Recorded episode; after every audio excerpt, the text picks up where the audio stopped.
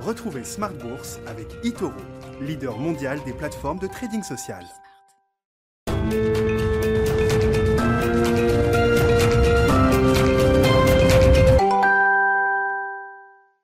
Et c'est reparti pour Smart Bourse, votre double dose quotidienne de marché en direct sur Bismart, chaque jour à la mi-journée, 12h30, 13h.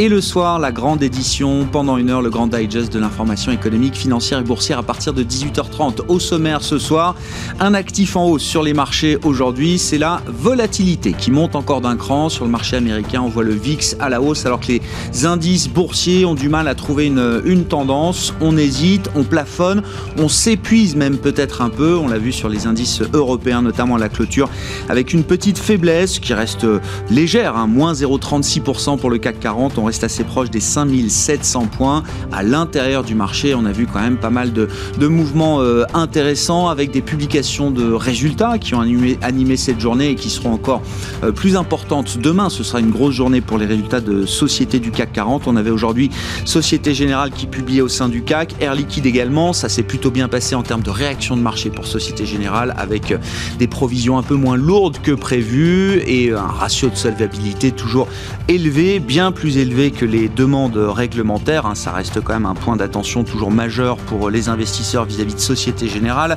Le titre a bien progressé. Le secteur financier dans son ensemble était plutôt euh, à la hausse, avec bien sûr l'offre de BPCE sur Natixis à 4 euros. Le titre Natixis s'ajuste quasiment sur le prix proposé par euh, BPCE.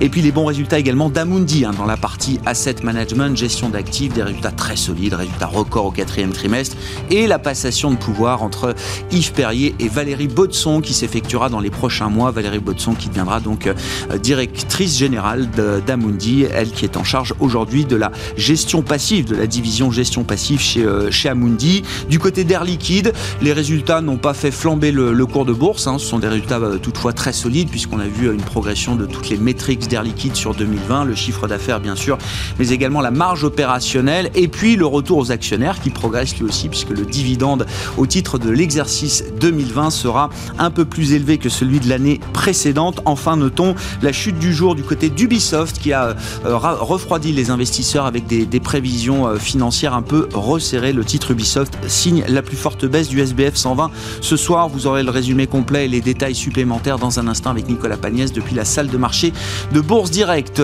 Le thème du jour dans Smart Bourse, ce sera le thème de la surchauffe. Est-ce que les marchés sont en surchauffe? Est-ce que l'économie américaine risque la surchauffe dans la deuxième partie d'année? Certains économistes pensent le croire. Quand on regarde la mesure d'inflation, qui est une mesure justement du réchauffement de l'économie euh, aujourd'hui, l'inflation aux États-Unis reste parfaitement sous contrôle au mois de janvier avec euh, une inflation cœur, une inflation sous-jacente sur un an qui ressort à 1,4%. On est même en rythme annuel un peu en baisse par rapport à la marque du mois de décembre qui était ressortie à 1,6%. Et puis, surchauffe de marché, oui, peut-être, en tout cas à certains endroits, euh, les euh, investisseurs particuliers qui se sont euh, intéressés aux valeurs shortées, vendues à découvert, puis à l'argent, semblent s'intéresser désormais aux valeurs cannabis, des valeurs qui avaient déjà beaucoup progressé depuis quelques temps, avec notamment la perspective d'une régulation un peu plus souple avec l'administration Biden aux États-Unis. Là, on s'enflamme vraiment pour quelques dossiers particuliers sur la côte américaine, Tilray, Sundial Growers ou encore Afria signe des performances à deux chiffres, alors que le nom des cannabis stocks est apparu sur le forum Wall Street Bets du réseau Reddit aux États-Unis.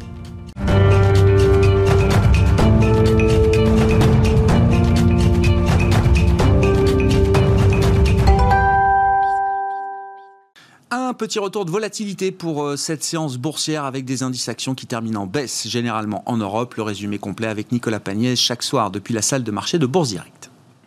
Clôture dans le rouge ce soir pour le CAC 40. L'indice parisien perd 0,36% à 5670 points. La séance du jour a notamment été marquée par les chiffres de l'inflation en Chine, en Allemagne ou encore aux États-Unis, mais aussi par de nombreux résultats d'entreprises à Paris. En Chine, tout d'abord, les investisseurs ont pris connaissance de la progression de 0,3% des prix à la production, en lien direct avec euh, les prix des matières premières, tandis que l'inflation recule de 0,3% sur la même période à cause des restrictions mises en place euh, face à la crise de coronavirus. En Allemagne, les prix à la consommation progressent de leur côté et témoignent d'une inflation qui euh, repasse dans le vert au mois de janvier. Celle-ci s'élève à 1,6% en rythme annuel, se rapprochant ainsi de l'objectif de la BCE d'un niveau proche mais inférieur à 2%. Aux États-Unis, enfin, les prix euh, à la consommation progressent de 0,3% sur un mois et de 1,4% sur un an au mois de janvier. Un niveau qui rassure les investisseurs à Wall Street alors que ces derniers craignaient qu'une inflation trop importante n'entraîne un resserrement euh, de la politique monétaire de la Fed. Et on notera euh, rapidement en France que la production industrielle recule de 0,8% au mois de décembre par rapport au mois précédent.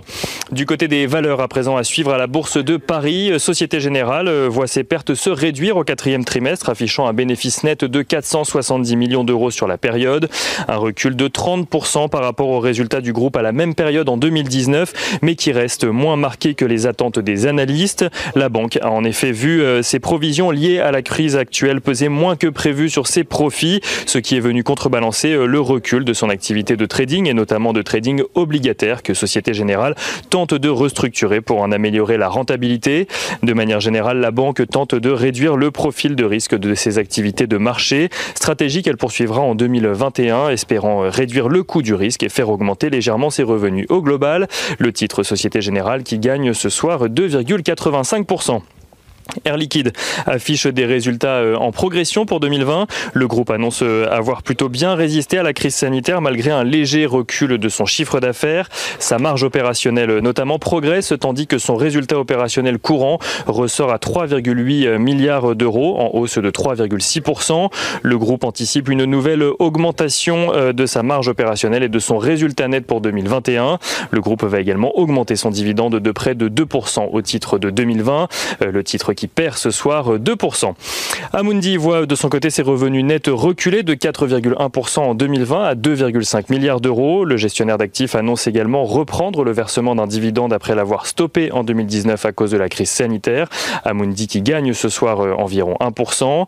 Et Ubisoft fait état d'un net booking que l'on peut comparer aux revenus euh, du groupe d'un milliard d'euros au dernier trimestre de 2020 qui correspond au troisième trimestre de son exercice décalé.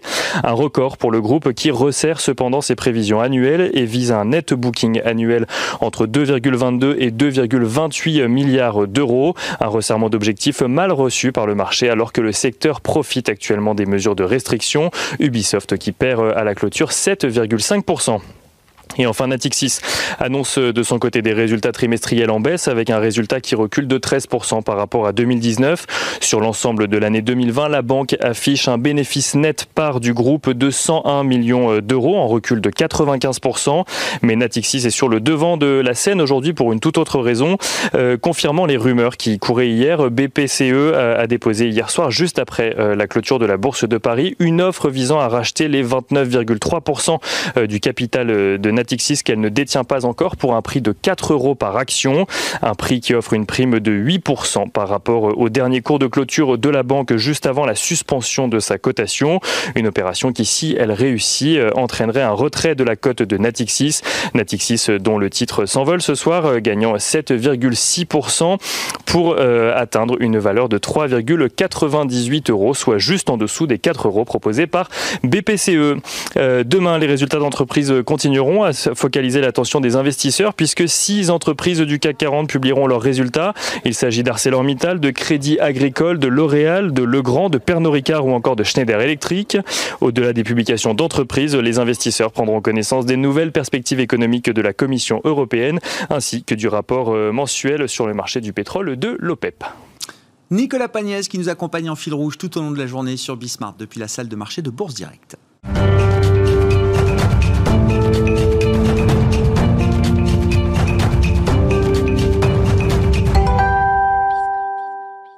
Trois invités avec nous chaque soir pour décrypter les mouvements de la planète marché dans Smart Bourse sur Bismart. Nathalie Pelleras est avec nous ce soir, directeur général de 4Point CM. Bonsoir et bienvenue Nathalie. Bonsoir. Christian Parizeau, chef économiste de Dorel BGC, nous accompagne également. Bonsoir Christian. Bonsoir. Yves Maillot est avec nous également, le président de YAM Capital. Bonsoir Yves. Bonsoir Grégoire. Merci à vous trois d'être là ce soir. Le thème, c'est le thème de la surchauffe. Christian, alors il y a le risque de surchauffe des marchés on est habitué, on a le nez dessus euh, tous les jours, on surveille ça comme le lait sur le feu. Et puis, il y a le risque d'une mise en ébullition trop forte de l'économie américaine. Un nouveau risque euh, qui est apparu depuis quelques jours avec euh, les tribunes de Larry Summers, les tweets d'Olivier Blanchard qui nous disent que en faire trop sur le plan budgétaire, c'est sans doute la bonne manière d'appréhender la gestion de cette crise. En faire beaucoup trop, c'est prendre un risque sur l'avenir. Mm. Oui, c'est un peu ça. Alors, le, problème aujourd'hui, c'est ce fameux plan de relance, euh, enfin, plan de relance, de soutien oui, relance. Hein, c'est American Rescue Plan. hein, le nom, c'est Rescue. Hein. C'est pas, véritablement un plan de relance. Pour moi, il y a une grosse partie des dépenses. Ce sont quand même des mesures de soutien à l'économie. Je vous prends juste un exemple. Euh, ils vont, il va y avoir des, des, fonds qui vont aller aux États euh, pour éviter que les États aujourd'hui, qui sont dans des situations budgétaires catastrophiques, ne licencient. Mhm. Donc, ces fonds, c'est pas pour, pour embaucher. C'est juste pour assurer le financement et qu'on n'aille pas des licenciements en masse euh, de policiers, euh, d'enseignants, etc. Donc on n'est pas du tout dans un aspect euh, relance de l'économie. Ce qui, pose réellement problème dans ce plan, c'est pas tout ce qui est fonds qui vont aller pour la réouverture des écoles, c'est plutôt bien. C'est pas tout ce qui est fonds d'aide. Le, vrai, même l'indemnisation du chômage, on va dire, c'est pas, c'est pas forcément quelque chose de mauvais quand vous avez encore 10 millions d'Américains qui n'ont pas retrouvé leur, leur emploi d'il y a d'un an. Donc c'est normal qu'on les indemnise, sinon ils vont, et on voit que le nombre de chômeurs longue durée augmente aux États-Unis, et donc ces gens-là ils vont se retrouver sans aucune indemnité. Donc c'est quand même bien, c'est un soutien, ça, ça, évite que ça chute. Mmh. Donc toutes ces mesures-là, c'est pas un problème. Ce qui focalise aujourd'hui beaucoup le, la, les vraies questions, les vraies interrogations, c'est ce chèque, c'est ce chèque qu'on va envoyer aux Américains, parce que ce chèque en lui-même, bon, ok, on l'a fait euh, précédemment, on a vu que ça n'a pas créé de l'inflation, mais pourquoi ça n'a pas créé de l'inflation Ça n'a pas été un élément euh, véritablement négatif? Parce que on avait une épargne contrainte, c'est-à-dire que les Américains ils, ils, percevaient un chèque, mais ils étaient enfermés chez eux, donc ça n'a pas créé des tensions, euh, ça n'a pas créé véritablement de l'inflation. Aujourd'hui, si on envoie le chèque et que derrière on réouvre l'économie parce qu'on a fini avec la campagne de vaccination, on avance, on, enlève les mesures sanitaires, on réouvre l'économie. Donc ça va être un gain énorme pour les ménages qui vont pouvoir d'un seul coup dépenser énormément d'argent. Donc ça, c'est vraiment ça qui pose problème parce que on voit déjà dans l'industrie, on en a l'illustration, vous en entendez parler, hein, des ruptures, des tensions sur les chaînes de production. C'est pas durable. Hein. Je dis pas que c'est quelque chose qui est, c'est pas une boucle prix salaire. C'est une inflation qui est liée au fait qu'on a redémarré très vite la production industrielle, mmh. On a rebondi et puis derrière, bah, tout le monde ne peut pas se remettre en même temps. Euh, donc je vous laisse imaginer, je vous donne un chèque d'un seul coup de 1400 dollars. Et puis d'un seul coup bah on, réouvre le restaurant d'à côté. Oui. bon bah je vais dépenser ça peut-être dans le restaurant. Alors vous allez me dire c'est bien pour l'activité tout ça. Mais euh, le restaurateur lui il aura peut-être tendance à dire bah je vais monter les prix. En plus les prix, les prix des matières premières ont monté. Euh, faut que je me refasse un petit peu. Bon je vais monter les prix. Donc après le risque c'est un peu ça. C'est-à-dire que à, donner du pouvoir d'achat trop fort au moment où on réouvre l'économie et que l'offre n'est pas forcément adaptée soit ça va se traduire par beaucoup d'importations si c'est des biens et ça, ça veut dire que c'est l'extérieur qui va en profiter. C'est un plan de relance pour la Chine. Voilà. Soit c'est du service. Alors donc c'est pas le chinois qui va venir faire le faire le coiffeur, mais ça peut créer des tensions euh, très vite euh, dans le secteur des services. Et donc l'idée c'est bien de soutenir l'économie, mais il faut pas aller trop fort, ou alors, ou alors les ménages américains ne dépensent pas ce chèque et ils vont le placer sur la bourse.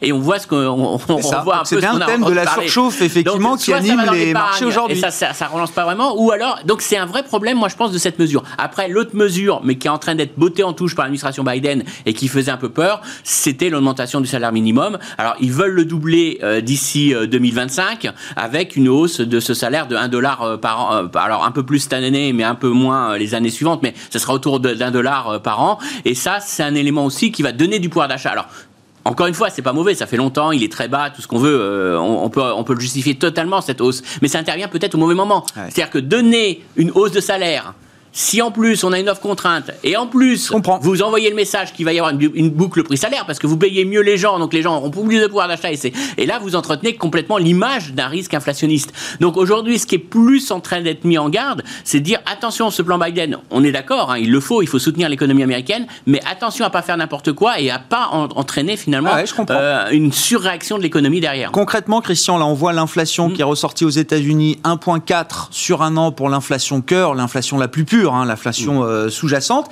À quel type de, marque d'inflation, de chiffres, il faut s'attendre pour les prochains mois? Qu'on soit euh, au clair, hein, c'est-à-dire que c'est euh, des chiffres largement au-delà de 2%, 3% peut-être? Alors, on sera forcément quasiment certain au-dessus de 2%, mais ça, c'est un effet de base.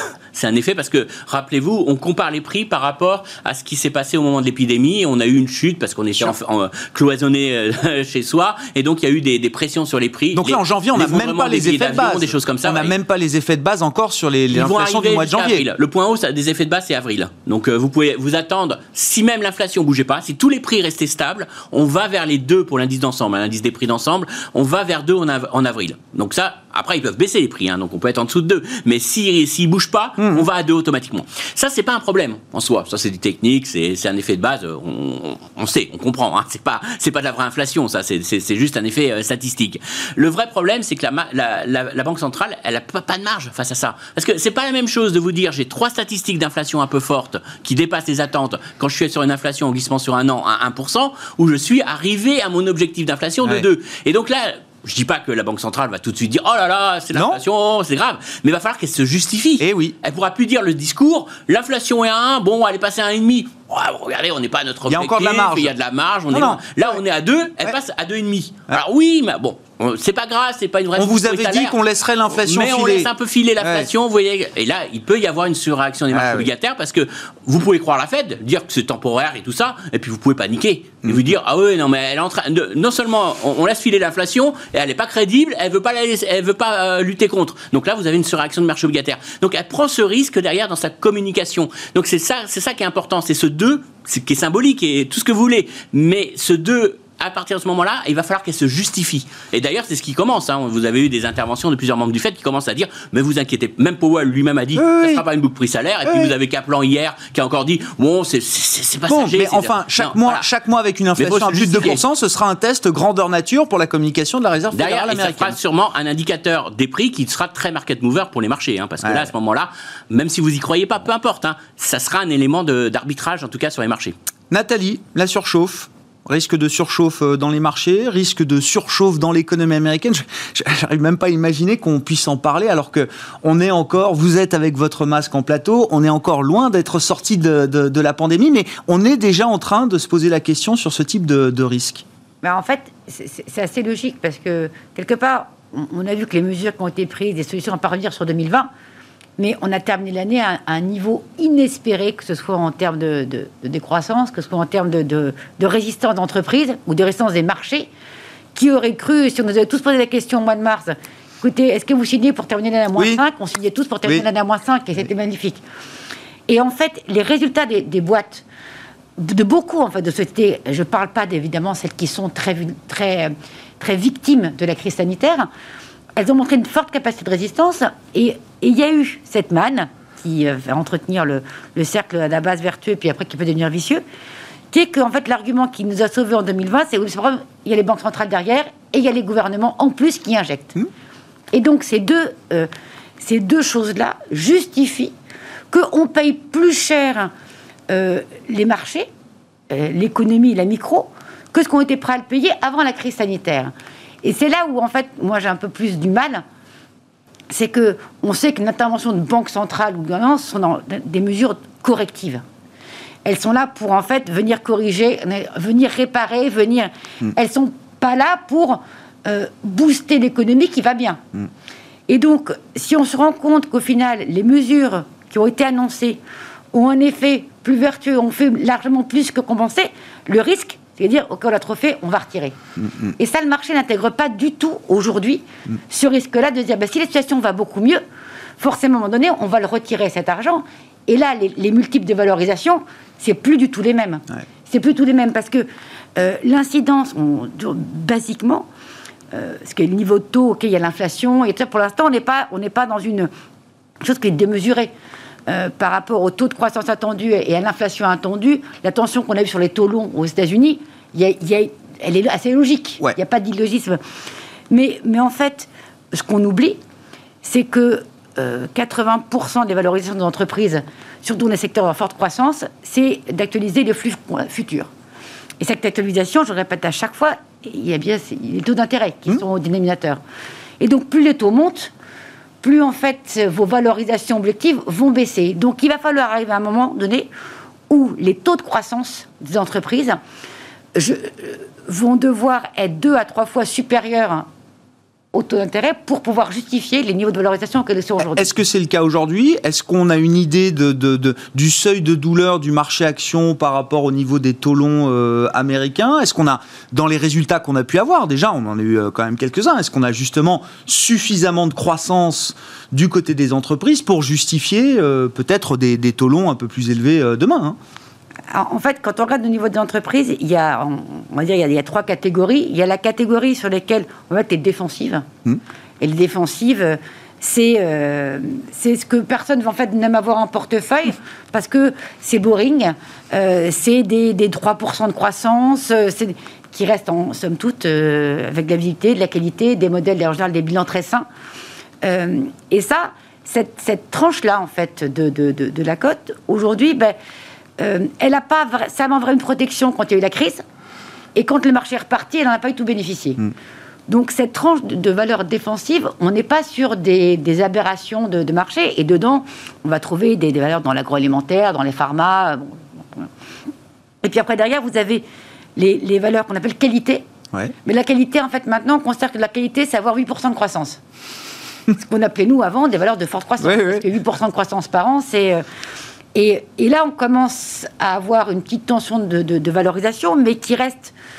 Euh, 40 à 50% inférieur à ce qu'on a sur la, tranche hyper croissance, et là qu'on trouve dans plein de, de, secteurs, avec des valeurs, en général des valeurs moyennes. Et là, c'est taux de croissance de 20-30%. Donc, bien sûr que les taux de croissance de 20-30%, vous pouvez monter le taux au dénominateur. Globalement. Euh, oui, ça affaiblit très peu la trajectoire de croissance. Et, c'est pour ça que quand on regarde un peu ce qui s'est passé au niveau des secteurs, de, moi qui aime bien l'approche thématique, depuis le début de l'année, on se rend compte qu'en fait, il n'y a pas du tout d'effet correction. C'est vraiment, le marché va sur la même chose. Les meilleures performances de 2020, tout confondu, c'est-à-dire celles qui ont très très bien résisté dans la mhm. première phase, rebondit avec le marché et ne sont pas fait larguer par les indices en fin d'année. Mhm. Donc, qui ont eu des, performances entre 15 et 25% J'élimine ceux qui ont fait des 40, 50. Ouais, ouais. Et eh bien, ceux-là, euh, et qu'on retrouve dans euh, des styles croissance, mais qu'on retrouve aussi beaucoup dans, dans des, euh, euh, des thématiques, tout ce qui tourne autour de l'intelligence industrielle. C'est-à-dire pas de la techno, mais, mais vraiment des valeurs cycliques, tout ce qui peut aider à la transition énergétique. Mmh. c'est la, thématique à la mode. Puis vous avez aussi des, des, acteurs dans la nutrition. Tout ce qui est en fait mix des secteurs. Hein. Et eh bien là, vous avez des très belles performances, mais en adéquation à ce qu'il y a eu en 2020, mais elles sont justifiées parce qu'en fait, ce sont, au sein de ces thématiques-là, vous avez une diversification de, de, de, de, style secteur, de taille d'entreprise, qui fait que vous mélangez un peu des valeurs très peu chères hmm. et d'autres très très chères. Donc c'est très difficile de faire la part des choses aujourd'hui. Il faut choisir des, des, des, des secteurs ou des, thématiques qui ont beaucoup d'applications. Euh, et, pas être focalisé uniquement sur une application. Des monoproduits ou des monoservices. Exactement, parce que là où on a un, risque de, euh, de bulle fort et de déception assez, euh, assez important. Hmm.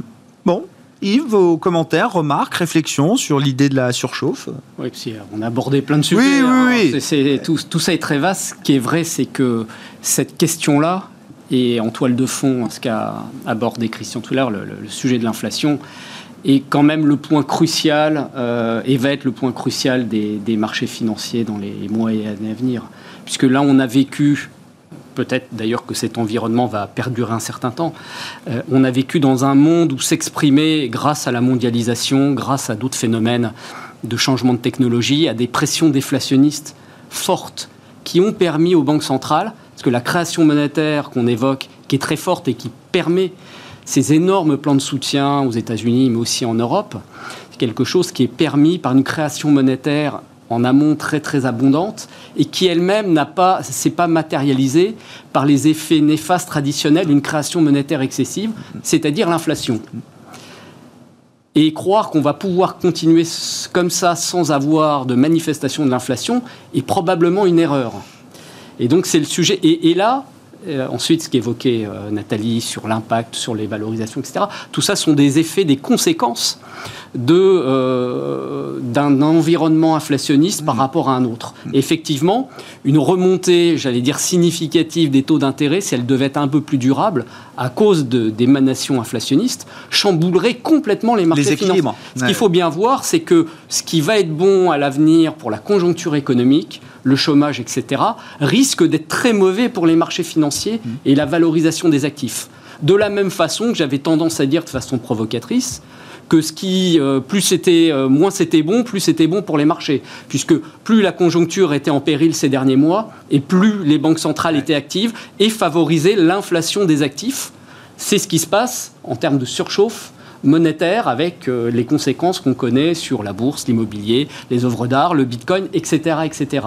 Si l'on change de monde et qu'effectivement une boucle salaire-prix se met en place, comme l'évoquait Christian, là, on a du souci à se faire sur le prix des actifs et donc le prix des actions euh, quand on parle de la bourse. c'est un peu caricatural, mais c'est très schématique. Plus, Non, mais plus l'économie se redressera, le mieux l'économie se portera plus il sera le temps de, vendre et de quitter les marchés euh, financiers. En tout cas, euh, mais à n'en pas douter, c'est ce qui va finir par se produire si cette amélioration économique se caractérise par une boucle prix-salaire. Prix-salaire. On a déjà la manifestation à travers le prix des matières premières qui sont pris aussi par beaucoup d'investisseurs, spéculateurs, traders, comme des, classes d'actifs à part entière et qui elles-mêmes sont boostées à la fois, c'est vrai, par une reprise, par exemple en Asie, en Chine, mais aussi par des spéculations très fortes. Mmh.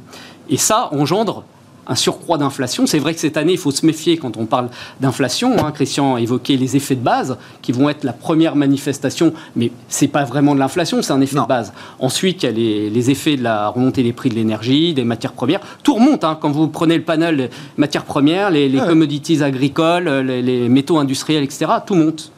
Et puis la vraie inflation, qui est l'inflation cœur, c'est-à-dire les salaires augmentent. Et là, et là euh, il y aura un vrai problème à ce moment-là même si tout ça est bon pour le consommateur euh, et, l'ensemble des économies, il y aura à ce jour-là un vrai problème, et probablement avant d'ailleurs, un vrai problème sur le prix des actifs sur les marchés financiers. Le garde-fou, c'est qu'il y a quand même encore beaucoup de, réserves, entre guillemets, de chômeurs euh, aux États-Unis. On est loin d'être au plein emploi. normalement, il faut être au plein emploi pour que les salaires commencent à augmenter en masse euh, de manière euh, un peu générique. On est très loin d'une, boucle pluri-salaire, ça on est d'accord, ça mettra plusieurs années, enfin plus, un, certain temps pour se mettre en place. Après, il faut toujours faire attention. L'an prochain, elle dit Janet Yellen, on peut revenir au plein emploi. L'année prochaine, je peux vous dire que les marchés vont, vont, réagir à ça avant. Ouais, c'est ça. Hein. Bah, c'est pas si loin. Mais juste, une, juste un petit point pour compléter ce qui a été dit, c'est tout notre problème qu'on a aujourd'hui avec les marchés financiers. C'est qu'on a une logique fondamentale et une logique de flux. Mm. La logique fondamentale vous dirait acheter les actions ça va aller mieux, l'économie va se redresser, euh, euh, donc euh, l'inflation, même, même, même si ça se redresse, il y aura moins de pression déflationniste. Donc on va dire, quand on parle de retour de l'inflation ou, de pression déflationniste moindre, faut, faut pas aller, faut pas aller vers les taux, faut aller vers les actions. Mm, mm. Donc fondamentalement, acheter les actions. Logique de flux, vendez les actions. C'est ça le problème. Parce que logique de flux, pourquoi? Parce que tout le marché action euh, s'est bien comporté, parce qu'il y avait cette logique, bah, il y a tellement d'argent sur les marchés, on, gagne tellement peu d'argent sur l'obligataire à pas prendre de risque, qu'on est obligé de prendre du risque, mm, et on est obligé d'aller sur les actions. Mais on n'aime pas les actions.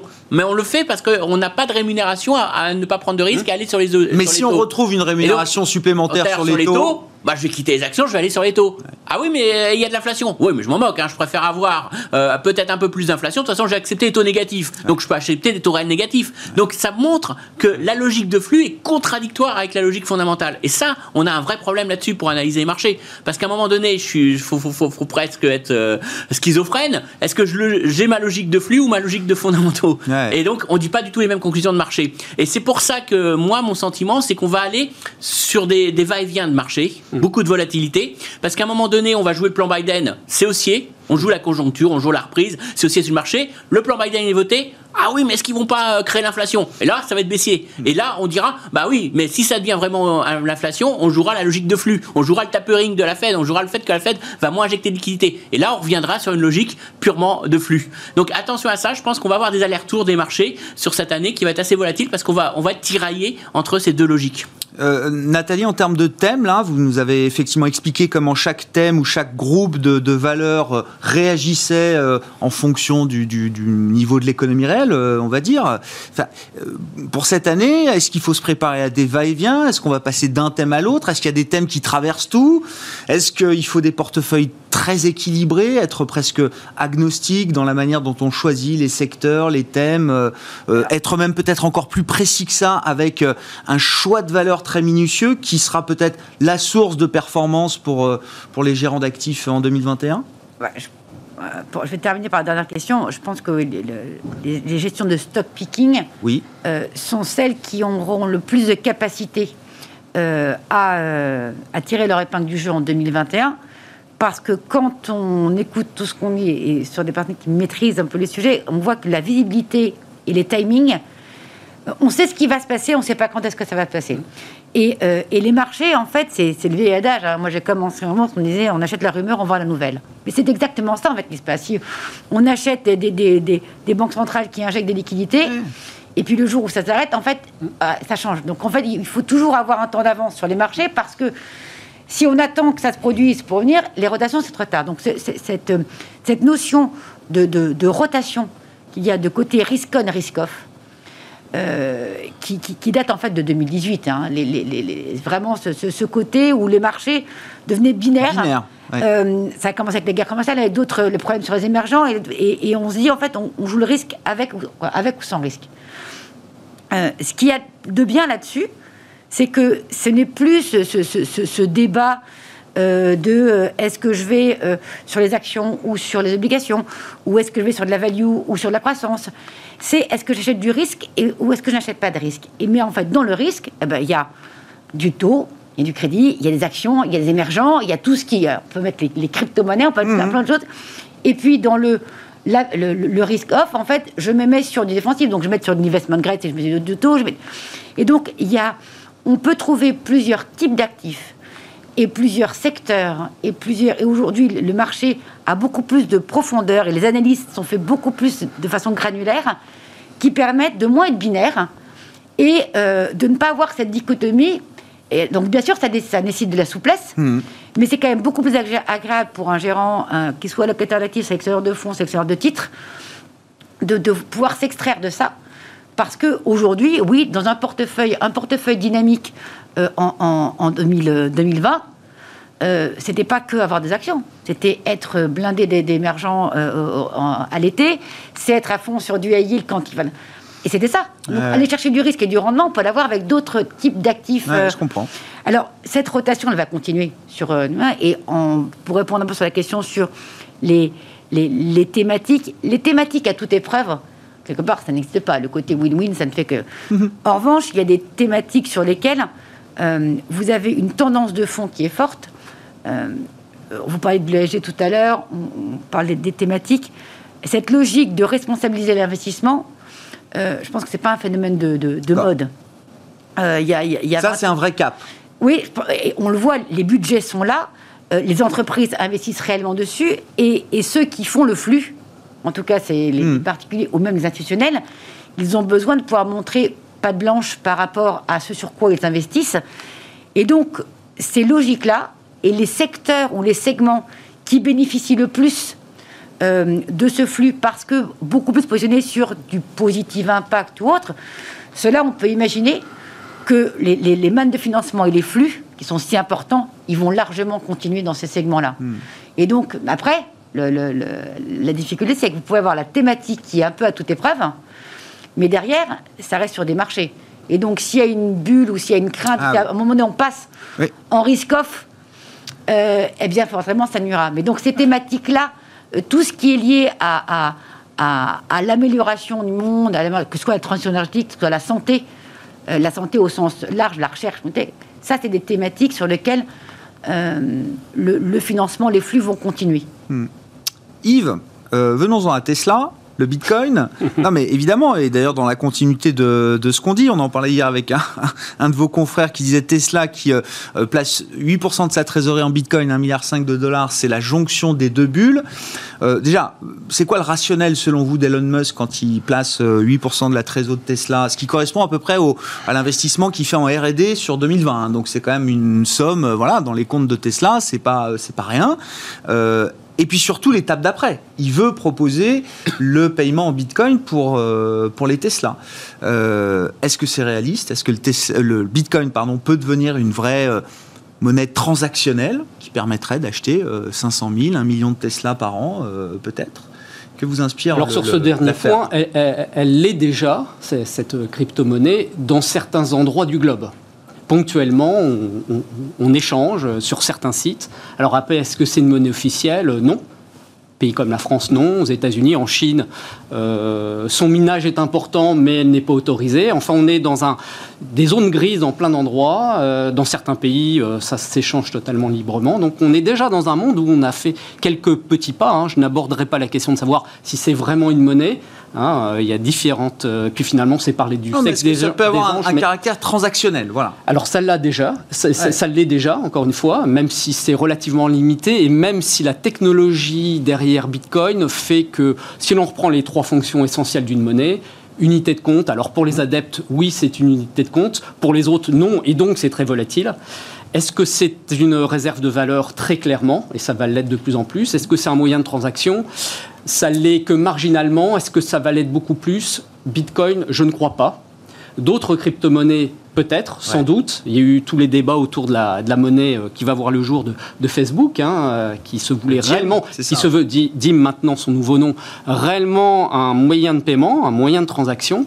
Bitcoin, euh, le, comment dirais-je, la technologie qui sous-tend Bitcoin et qui assure, à travers cette blockchain, une décentralisation, une sécurité totale du fonctionnement de cette chaîne de blocs, fait que le, le processus de, débouclage d'une transaction, euh, de la confirmation, de la validation finale, prend plusieurs minutes voire jusqu'à 10 minutes.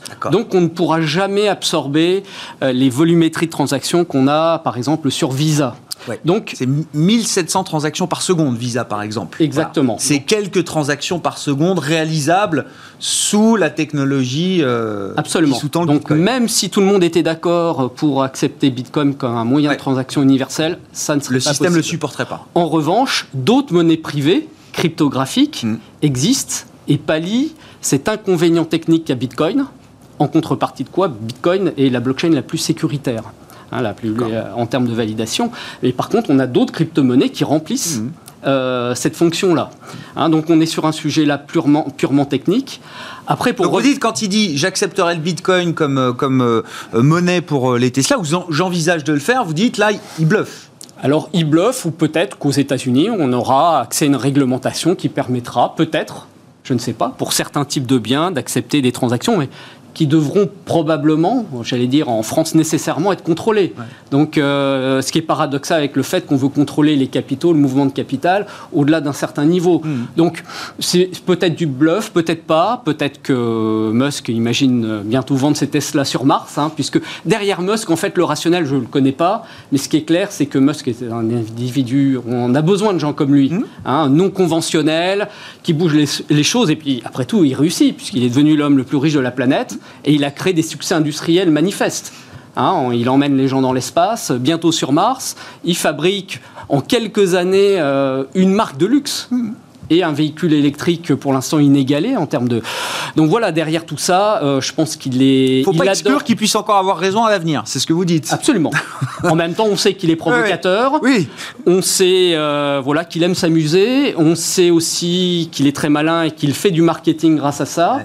Euh, et peut-être a-t-il volontairement manipulé justement les foules et, et le prix de Bitcoin pour pouvoir justement communiquer un peu mieux et, et renouveler sa, communication. Voilà, il y a probablement de tout ça derrière mm. Musk. Hein, euh. Le, fait qu'ils mettent quand même encore, je reviens, 1,5 milliard de, de, de trésorerie placée en Bitcoin, j'ai vu que c'était le MicroStrategy qui estime qu'il y a 50 milliards de dollars aujourd'hui qui sont de Bitcoin, hein, qui sont détenus par des corporates. Oui. Est-ce que ça, c'est un vrai euh, thème? Est-ce que, je sais pas, de plus en plus de corporates vont placer en diversification une partie de leur trésorerie en Bitcoin? Est-ce que c'est une tendance du moment? Alors une tendance chez certains patrons euh, de, sociétés technologiques. Alors le, patron de MicroStrategy, un hein, MicroStrategy, c'est une société maintenant d'une certaine taille, hein, un éditeur de logiciels d'informatique décisionnelle, euh, traitement de data. Euh, pour avoir assisté à, certaines de ces conférences séminaires, c'est quelqu'un qu'on pourrait qualifier de crypto-adepte, ou plus exactement, pour reprendre le, thème de tout à l'heure, qui a la conviction intime que bah, les politiques monétaires qu'on vient d'évoquer nous amènent à une dévalorisation ce qu'on appelle le débasement, énorme et inadmissible du, dollar. On mm. pourrait dire la même chose de l'euro. Et donc il dit, moi, ma monnaie d'ancrage, euh, c'est Bitcoin. Mm. Hein, c'est l'or du 21e siècle, c'est quelque chose qui est tangible parce qu'à l'offre limitée. Hein, derrière Bitcoin, il y a la technologie dont on vient de parler. Et puis, il y a cet actif déflationniste qui va justement permettre de pallier la dévalorisation euh, des grandes monnaies euh, souveraines, dont le dollar, à, cause de ces politiques monétaires, euh, de création monétaire excessive. Donc moi, je suis désolé, ah les gens ont pris ça comme de la spéculation. Lui dit mordicus, moi, ma, ma devise en crash, c'est Bitcoin. Donc, toute ma trésorerie. Depuis un an, il avait 600 millions de dollars de trésorerie. Il a acheté du Bitcoin. Il s'est même permis le luxe de lancer une obligation euh, obligataire euh, qu'il a pu remonter à près de 1 milliard de dollars. Les gens se sont battus pour en avoir. Et il a aujourd'hui, avec la progression du prix du Bitcoin, plus de 2 milliards 600 millions euh, de dollars de, de trésorerie. Alors, rapporté à du dollar, puisque ses comptes sont encore euh, quand même libellés en, dollars, Il, se heurtera euh, bah, à la très forte volatilité du cours du Bitcoin en dollars, euh, si jamais le Bitcoin, et c'est pas du tout impossible, corrige de 50% dans les semaines qui viennent. Hein. c'est tout à fait possible. Mais en tout cas, voilà quelqu'un qui est convaincu, et il y en a d'autres. Hein, c'est relayé par d'autres patrons, surtout dans le secteur de la tech. Alors, est-ce que Musk est totalement convaincu de ça aussi? Est-ce que Je ne sais opportuniste? Oui. Bon. Il y a, nécessairement de l'opportunisme. Euh, voilà. Alors, juste dernier point pour parler d'Elon Musk et de ces sujets. Euh, Elon Musk a, aussi largement communiqué ces dernières semaines, euh, suite, enfin, pour poursuivre sur le, plan de, découverte de Mars et de développement d'une économie émergente en Mars. On est vraiment dans la science-fiction. Dire que voilà, l'économie martienne sera alimentée par une crypto-monnaie, on ne sait pas laquelle. Donc voilà, il, il, focalise sa communication sur des choses qu'on appelle un visionnaire. Dément. Alors on verra. Eh Démente, mais en tout cas, effectivement, eh ça marche. Ça marche pour l'instant en termes de, de, succès de communication et, il attire euh, l'attention puisque on en parle depuis 5 minutes. Il a euh, encore une minute là-dessus. Il a acheté du Dogecoin. C'est quoi le Dogecoin euh, Alors Dogecoin, c'était une blague.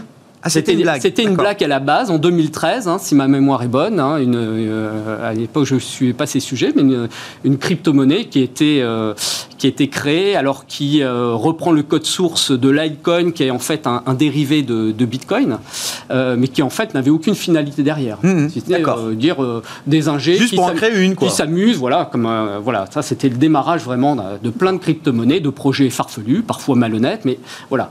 Et donc, et, et finalement, ce truc euh, bah, est monté en mayonnaise, a finalement marché. Et puis là, avec l'arrivée de gens qui utilisent ce support pour communiquer, euh, il se trouve que c'est une crypto-monnaie qui pèse maintenant euh, pas loin, je crois, du, milliard. ah oui, il n'arrête pas de, tweeter dessus. pardon, plusieurs milliards de, dollars également. Hein. donc, donc il, a acheté du Dogecoin pour sa fille. Voilà. C'est ce qu'il a dit sur Twitter. Ça fait partie de la personnalité d'Elon Musk, là aussi. Un, un, mot sur l'idée du Bitcoin comme actif de transaction, alors comme monnaie. Euh, de ce point de vue-là, euh, Christian?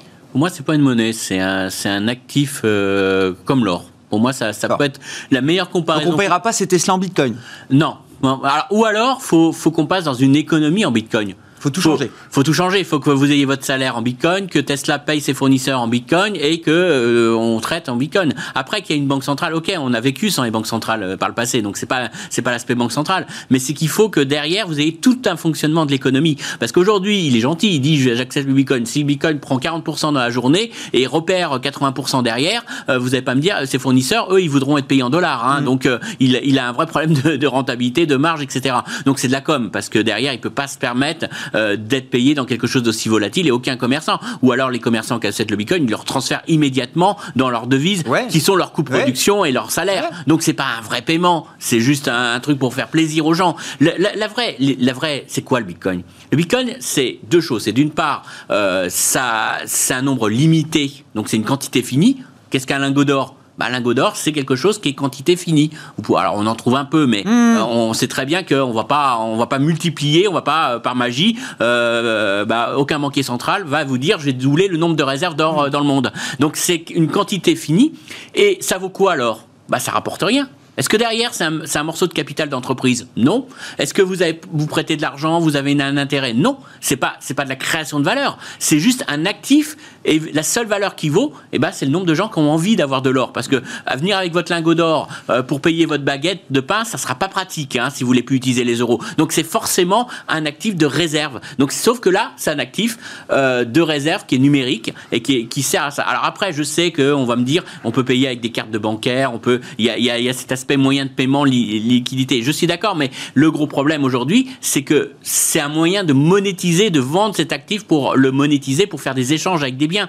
Mais le, vrai problème, c'est que c'est pas derrière, c'est pas, ça représente pas une économie, ça représente pas euh, la création de valeur, ça crée, représente pas les salaires, le fonctionnement. C'est juste, on vous permet de faciliter, de prendre un petit morceau de votre lingot d'or et de payer avec votre carte bancaire en prenant ce petit morceau de lingot d'or. Mais ce n'est pas une monnaie en soi, ça reflète pas du tout, euh, pour moi, euh, un aspect économique derrière. Donc oui, c'est un actif numérique. Moi, je dis toujours, c'est l'or des, des geeks. C'est l'or, l'or numérique, quoi. C'est l'or des milléniums, c'est tout ce que vous voulez. C'est qu'on peut considérer, ou alors comme une toile de maître. La seule valeur que ça vaut une toile de maître, c'est que des gens voudront peut-être demain avoir cette toile parce qu'elle fait plaisir. Donc voilà, c'est et c'est ça le vrai fondamental. C'est pas une c'est pas une création de richesse, c'est pas un rendement, c'est véritablement euh, est-ce que demain il y a plus de gens qui vont en vouloir? Et derrière, on essaye de nous coller euh, en disant mais si c'est une monnaie, eh ben ça, ça sera utilisé par tout le monde. Et donc beaucoup de gens en voudront. Donc ça justifie que ça soit élevé. Mais la vraie valeur, c'est est-ce qu'il y a de, demain des gens qui vont en vouloir? Encore un mot Yves et puis euh, Nathalie conclura sur le Bitcoin.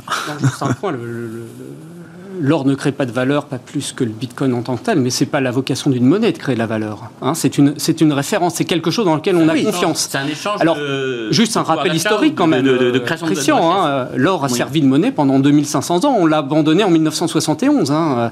Euh, donc, euh, encore une fois, c'est un problème d'ancrage. Au jour d'aujourd'hui, c'est pas considéré comme un moyen de transaction et une monnaie officielle, mais c'est un problème de définition et d'acceptation. Donc là, on est en fait euh, en pleine confrontation finalement de ah monnaie souveraine centralisée euh, qui existe finalement depuis pas si longtemps que ça. Hein, euh, la fête, c'est 1913. Euh, la fin de l'étalon or, c'est la guerre de 14 en France. C'est entre les deux guerres au Royaume-Uni et, sur le dollar après Bretton Woods, c'est 1971. Et là, on recrée quelque chose, alors qui n'est pas accepté, pas validé, qu'il sera dans certains endroits, mais, mais qui a cette vocation-là de dire stop à la dévalorisation de nos monnaies. Encore une fois, la monnaie n'est pas faite pour créer une valeur économique en tant que telle. Hein. Rapidement, Nathalie, parce qu'on a, on a plus de temps, mais c'est un actif qui, pour vous, s'est installé dans le paysage des marchés euh, financiers, ça y est? Euh, Honnêtement, je ne croyais pas du tout il y a, il y a Mais personne, je, vous rassure, personne. il faut, tout le monde. mais... Donc il y a des choses qui. Mais aujourd'hui. Après, c'est la compréhension, c'est exactement ce que dit Christian. En fait, pour moi, un actif, on n'a pas un actif quelque chose qui a du rendement. Donc, ou bien qui est du tangible, qui est quelque chose. De... Là où le, les crypto-monnaies, les bitcoins a, un avantage, parce qu'en fait, il n'y a pas de rendement, mm. comme l'or. Mais l'or, vous pouvez avoir votre lingot chez vous, vous pouvez avoir une œuvre d'art chez vous, vous pouvez avoir du vin chez vous, vous pouvez avoir Il y a d'autres actifs qui n'ont pas de rendement, mais qu'on ne peut pas le. Là, la difficulté, c'est qu'en fait, ça n'a pas de rendement, et en plus, je ne peux pas le palper. Mm. En revanche, enfin l'ère du digital. Euh, non, mais oui, mais en termes de, valeur d'un actif, en fait. Euh, euh, en revanche, le, il, a, un avantage aujourd'hui et qui est très important, je pense, dans, les marchés qu'on connaît, c'est que c'est quelque chose qui est décorrélé. C'est-à-dire que euh, c'est ce qu'on recherche en fait quand on cherche à diversifier, c'est ne pas avoir les mêmes métriques qui influencent sur un actif. Hmm. Or, on sait que tout ce qui est sur les marchés, bah, les influences, on a tous à peu près les mêmes. Hein. C'est la macro, c'est le taux. On ne peut pas avoir un, monde financier magnifique et, une autre partie qui pleure. Eh ben, le Bitcoin est décorrélé des variations des autres actifs et en ça, ça peut être diversifiant. Merci à vous trois d'avoir été les invités de Planète Marché ce soir. Nathalie Pelleras, directeur général de Point CM, Christian Parizeau, chef économiste d'Orel BGC et Yves Maillot, le président de YAM Capital.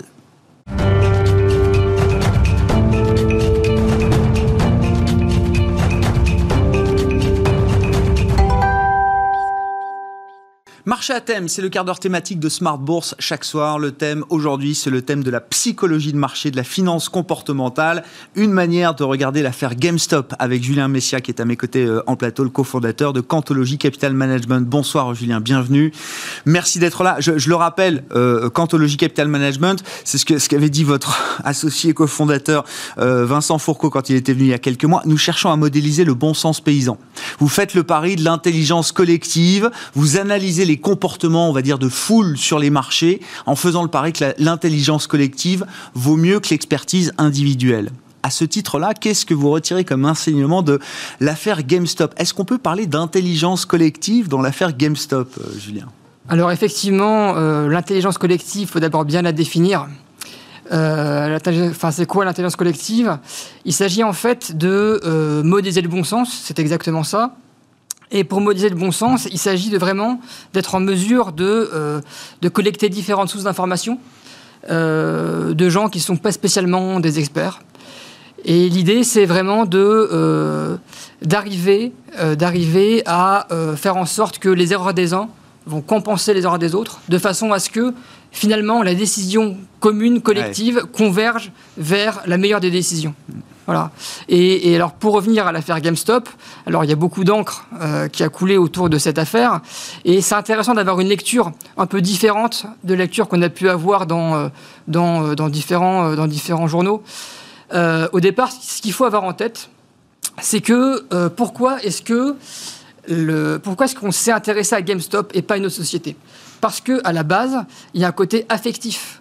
Euh, GameStop. C'était pas un hasard. C'est pas un hasard. GameStop, pour la génération des 25-40 ans, ça nous parle. Parce que euh, quand on était plus jeune, on a tous arpenté les rayons Micromania, les fameux rayons bleus à la recherche des, derniers titres de PlayStation ou autres euh, ou autre consoles. Et donc c'est pour ça que euh, c'est pas anodin qu'il y ait 2 millions de, de geeks ou, de gens connectés qui se disent mais finalement, cette boîte-là GameStop, elle est sous le feu des radars des hedge funds qui veulent la faire tomber parce qu'il y avait énormément de positions short sur GameStop, plus de 100% mm, mm. euh, de, positions short. Et donc, évidemment, euh, ils ont vu ça comme une menace. Ils se sont dit, mais euh, nous, à, l'ère des réseaux sociaux, des forums, on peut se mettre ensemble, on peut se liguer et finalement être aussi puissant, voire encore plus puissant que, que, les hedge funds, à tel point qu'ils ont fait vaciller Melvin Capital. Bien sûr, bien sûr. Mais vous dites la dimension affective, il faut surtout pas la sous-estimer dans la manière dont elle a cristalliser, coaguler, on va dire, ce mouvement et ce qu'on appelle cette cohorte d'investisseurs particuliers, et peut-être plusieurs millions qui se sont retrouvés dans ce trade GameStop. Exactement, exactement. Et en fait, j'en veux pour exemple que à côté de GameStop, vous avez d'autres titres qui ont euh, subi ces mêmes mouvements. Ouais. AMC, par exemple. Oui, les cinémas. Exactement. AMC, c'est des cinémas. Et les cinémas, encore une fois, aujourd'hui, euh, la génération Z, comme on l'appelle, eh bien, elle passe plus de temps sur Netflix que dans les cinémas. Par contre, notre génération à nous, effectivement, il y a un côté un peu Madeleine de Proust avec le cinéma. Donc AMC était proche de la faillite également. Et eh bien, qu'est-ce qui s'est passé? Ils se sont ligués pour faire monter le cours, comme pour BlackBerry d'ailleurs, à tel point que AMC a été en mesure euh, d'émettre du capital et de se un peu euh, sortir la bah, se refinancer, oui, bien sûr. Exactement. exactement. Et juste pour rebondir là-dessus, c'est intéressant parce que quelque part, qu'est-ce qu'on voit émerger? On voit émerger une nouvelle source de financement qui finalement met de côté les systèmes bancaires. Ah bah on court-circuite les grandes banques de Wall Street là pour le coup euh, effectivement. Grâce à la revalorisation des, cours de bourse GameStop n'en a pas profité. Je crois pas qu'ils aient fait d'augmentation de capital. La question Julien c'est est-ce qu'on a là avec la cohorte de ces investisseurs particuliers désormais euh, euh, coaligués ligués avec l'effet de réseau des multiplicateurs est-ce qu'on a là un nouvel intervenant de marché. On avait les instits, euh, on avait euh, les boursicoteurs un peu euh, à l'ancienne, des fonds plus ou moins alternatifs, spéculatifs, les hedge funds. Est-ce qu'on en a une nouvelle catégorie d'intervenants de marché? Totalement. Totalement, parce que ça veut dire qu'à n'importe quel moment, on peut voir débouler des millions d'acteurs qui se coalisent pour intervenir sur un titre. J'en veux pour preuve deux exemples récents. Euh, la semaine dernière, sur l'argent. L'argent a subi un bump euh, de 11% sur une journée en début de semaine dernière alors que c'est un marché sur lequel il y avait énormément de positions short. Et rien qu'aujourd'hui, vous avez également la même chose qui a lieu sur euh, Tilray. Euh, les valeurs cannabis aujourd'hui, hein, c'est ça. Effectivement, l'attention se déporte vers les valeurs cannabis. je vous invite juste à voir le graphe des, euh, valeurs cannabis. ça rappelle du GameStop. Oui, c'est des roquettes. Mm. Pour, l'investisseur et pour les investisseurs que vous êtes, encore une fois, vous modélisez, vous cherchez à, modéliser le bon sens. C'est important parce que qu'il y ait un bump, un bump, comme vous dites, de 10 ou 11% un jour sur sur et puis demain, le lendemain, plus rien. C'est compliqué. Comment on peut aller capter ces, euh, mouvements, participer à ces, phénomènes-là? C'est possible pour des investisseurs euh, différents, traditionnels, ou en tout cas avec des, modèles, d'aller euh, capter ce genre de, mouvement? Alors je vous avoue bien sûr parce qu'il y, a, déjà des, fournisseurs qui se sont intéressés à fournir la donnée aux, hedge funds ou, fournir la donnée aux investisseurs par rapport à quelles sont les boîtes les plus shortées, etc. etc. Mais là où c'est vraiment intéressant, c'est que on voit, euh, on voit vraiment que la dimension psychologique prend le dessus vraiment de façon euh, définitive sur la dimension valorisation. Euh, parce que avec, avec l'arrivée des, des, des particuliers, avec un phénomène de gamification de, de la finance. Euh, on en a parlé. Euh, ah bien sûr. C'est-à-dire que vous avez dans le métro, par exemple, euh, en France pas encore, mais dans certains pays, des gens qui, qui jouent à la bourse. Euh, c'est aussi facile que Candy Crush. Voilà, entre deux Je sais pas si Candy Crush est facile ou pas, mais c'est aussi facile que de jouer à un, un jeu, une application. Et, et, donc en fait, ce qui veut dire qu'il y a des millions de nouveaux acteurs qui arrivent avec une possibilité via les réseaux sociaux de se coordonner. Et donc, ça veut dire que ces gens-là, ils vont pas réfléchir, ils vont pas investir par rapport aux fondamentaux, ils vont réfléchir par rapport à un effet de mode, par rapport à la psychologie. Un exemple qui va parler à tout le monde Tesla. Tesla, moi, ça fait 3 ou 4 ans qu'on me rebat les oreilles à dire non, mais Tesla, c'est survalorisé. Quand tu raisonnes avec le ratio euh, capi boursière divisé par nombre de voitures vendues, ça n'a aucun sens. Sauf que depuis 3 ans, ça fait x10 ou x15. Donc euh, voilà. C'est la psychologie qui a vraiment pris le dessus. Est-ce que c'est bien ou est-ce que c'est pas bien? J'en sais rien, euh, Julien. Je sais pas si vous avez une réponse à cette question. Est-ce que c'est pas euh, un marché qui devient très dangereux quand on est simplement dans la psychologie, dans euh, l'affectif, qu'on regarde plus les fondamentaux? Effectivement, il y a quand même toute une classe d'investisseurs, alors peut-être les, plus anciens, mais y a, le retour au fondamental se fait à un moment ou à un autre et parfois de manière très très violente. Tout dépend de votre réseau, tout, tout dépend de, de votre horizon d'investissement. Ouais. C'est-à-dire que effectivement, si vous raisonnez à long terme, oui, on peut considérer que les fondamentaux vous rappellent toujours à l'ordre. Mais si vous, si vous êtes agile, si vous êtes flexible, eh bien là, vous êtes en mesure de tirer profit de ces effets psychologiques. Mhm. Mm -hmm. Et nous, chez, chez, chez Quantologie, c'est vraiment le pari qu'on a fait. Ouais. Vraiment. Est-ce que, est -ce que le, le, le, terrain de chasse est mondial pour euh, ces, ces, cohortes d'investisseurs euh, particuliers? Est-ce que ce qui s'est passé sur la côte américaine on peut le retrouver? Alors, visiblement, il y a eu des, des, tentatives. On a vu des stocks très shortés aussi en Europe rebondir fortement. Mais est-ce que c'est un phénomène qui peut se diffuser à l'échelle de la planète? Alors, à, cette question, euh, la réponse, elle est un peu historique. C'est-à-dire que ce qu'il faut avoir en tête, c'est qu'aux États-Unis, chaque Américain est intéressé par la bourse, a fortiori parce que sa retraite en dépend. C'est la retraite par capitalisation. Donc mmh. vous avez 400 millions d'Américains qui ont un 401K avec la retraite mmh. qui dépend de la bourse. En France, si vous voulez, euh, la bourse, c'est un monde d'happy few. Ouais. Donc euh, vous n'avez pas cette possibilité de liguer beaucoup de gens comme on le fait aux États-Unis. Voilà, donc pour l'instant, c'est circonscrit plutôt aux États-Unis, mais il y a un phénomène de génération qui peut intervenir à ce niveau-là et qui peut faire que via les forums et les réseaux sociaux, ça peut être un phénomène mondial. Dernière question, euh, Julien, et j'ai l'impression que c'est une question que se pose Wall Street. Je ne sais pas si c'est la hantise de Wall Street, mais c'est de voir la cohorte Wall Street Bets se mettre euh, peut-être à l'avenir short sur certaines valeurs. Là, ils ont été longs sur GameStop parce qu'ils voulaient sauver euh, Micromania. Demain, ces millions de particuliers, ils peuvent se mettre short sur des valeurs. Alors oui, sauf que le, c'est quand même beaucoup moins intuitif ouais. pour un particulier de parier à la baisse. C'est pas le raisonnement valeur. naturel. Non, exactement. Donc à ce niveau-là, je pense que c'est pas pour tout de suite. Hmm. Voilà. Merci beaucoup, Julien. Merci d'être venu euh, décrypter euh, pour nous le, le phénomène GameStop et, et, le phénomène, les phénomènes psychologiques. Voilà, c'est la logique, euh, la psychologie qui l'emporte aujourd'hui sur les fondamentaux dans ces, dans ces, marchés, mal, malgré la neige. Malgré la neige, vous avez affronté la neige et le froid. Julien Messia qui était avec nous euh, en plateau ce soir dans le quart d'heure thématique de Smart Bourse, cofondateur de Cantologie Capital Management. On se retrouve demain à 12h30 en direct sur Bismart.